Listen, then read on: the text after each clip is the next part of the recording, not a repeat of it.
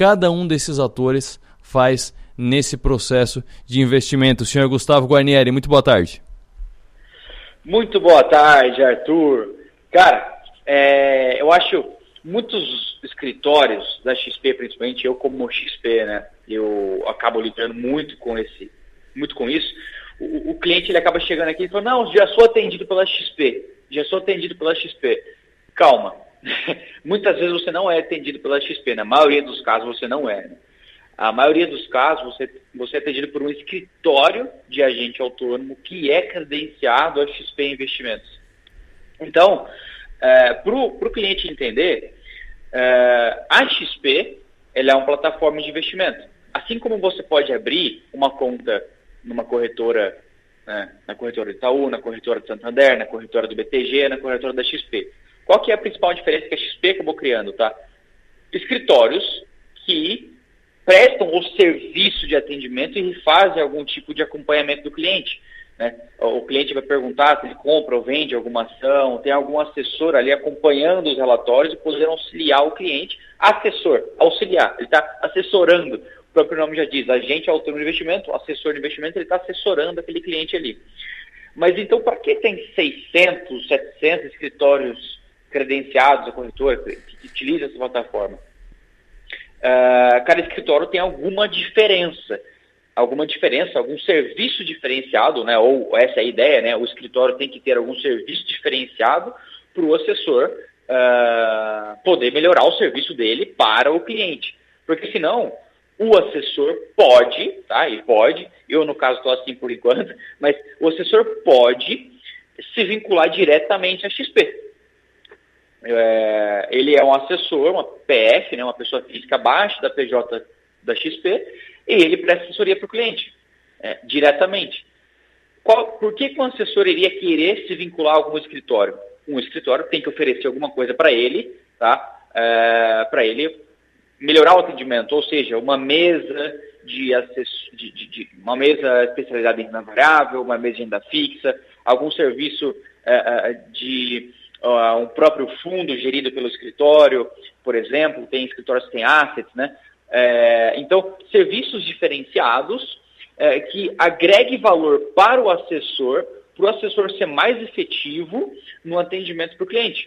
É uma coisa, é, muitos escritórios, a gente fala demais, né? O, o, a diferença do banco para o assessor é quando, para os escritórios credenciados, né? É que o gerente de banco normalmente atende muitas pessoas, não tem o conhecimento de quem é o cliente, não conhece a vida dele e não é um atendimento muito personalizado. O assessor, então, ele acaba sendo bem limitado ali para ele ter um bom atendimento, ele é bem limitado na quantidade de pessoas que ele pode atender. Mas se ele tem um escritório que tem uma base um pouco melhor, ele consegue oferecer algumas coisas melhores para o cliente, ele consegue ser mais efetivo, mais ágil no atendimento, dependendo da estrutura para o escritório que ele se pluga. Né? Então, essa é uma, é uma, uma grande diferença ali é, de escritório. O que, que a gente visualiza, né, Arthur?